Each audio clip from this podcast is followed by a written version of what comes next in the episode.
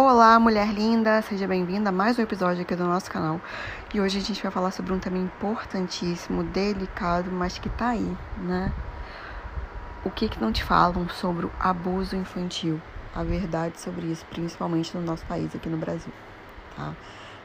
Os dados internacionais da ONU, UNICEF e do UNIDOC, tá? Que é o Escritório das Nações Unidas contra Drogas e Crimes, datando ali de 2019, eles mostram que o Brasil, seguido da Tailândia, né? Então a Tailândia é o primeiro país do mundo que mais abusa de crianças.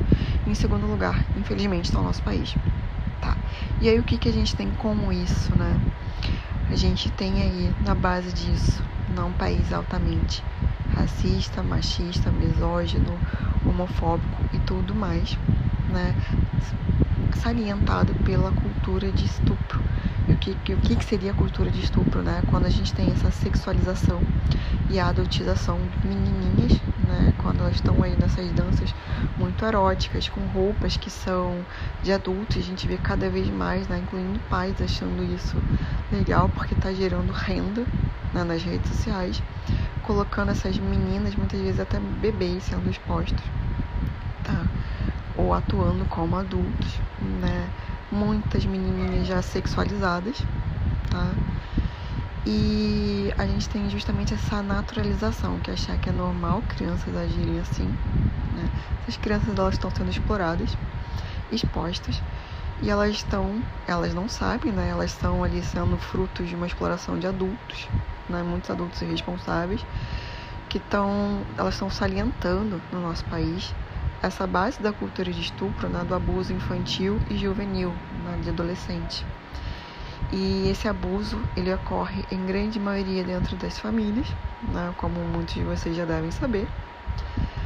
Porém, o índice ainda de denúncia é ínfimo, porque muitas famílias não sabem, ocorrem em todas as esferas, né? Todas as classes, mas a gente tem como a base do abuso ainda no país as meninas negras, negras de classe baixa, tá?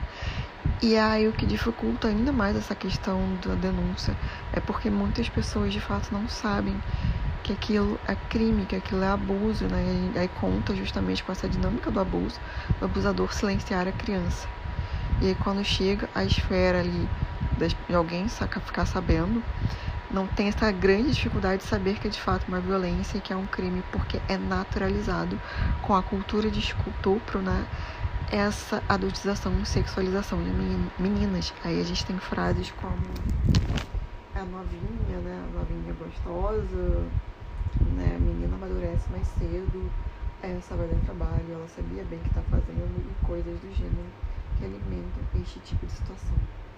E é uma outra coisa que é muito importante a gente falar que está vinculada a isso, tem a prostituição e a pornografia. Né? Quando a gente escuta esse papo de que a prostituição ela é muito empoderadora. Né?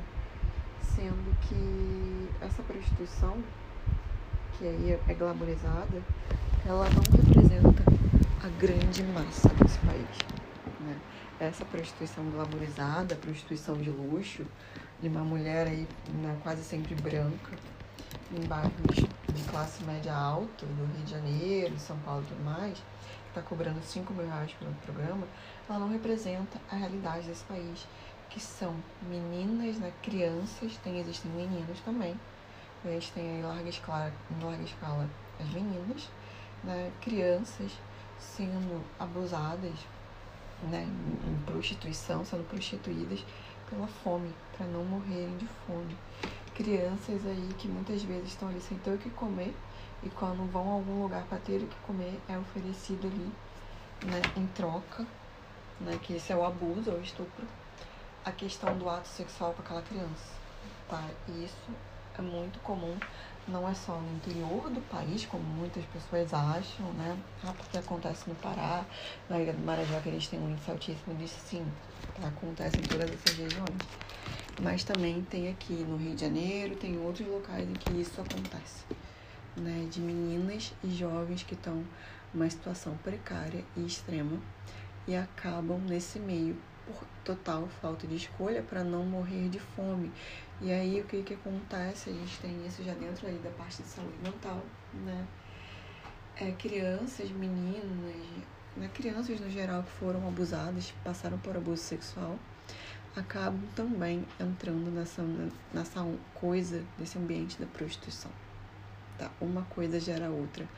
O ambiente ali do estresse pós-traumático que essa criança passa leva a ela à prostituição, né? já que não existe uma questão muito forte ali de uma identidade muito fragilizada, uma autoestima baixíssima, né? o próprio abuso sexual que gera esse trauma, todas as outras violências psicológicas que essa criança passou por muito tempo, né? se não toda a vida dela, ela vai para esse ambiente da prostituição porque acha que aquilo ali que é a única solução dela e que é o único valor que ela tem.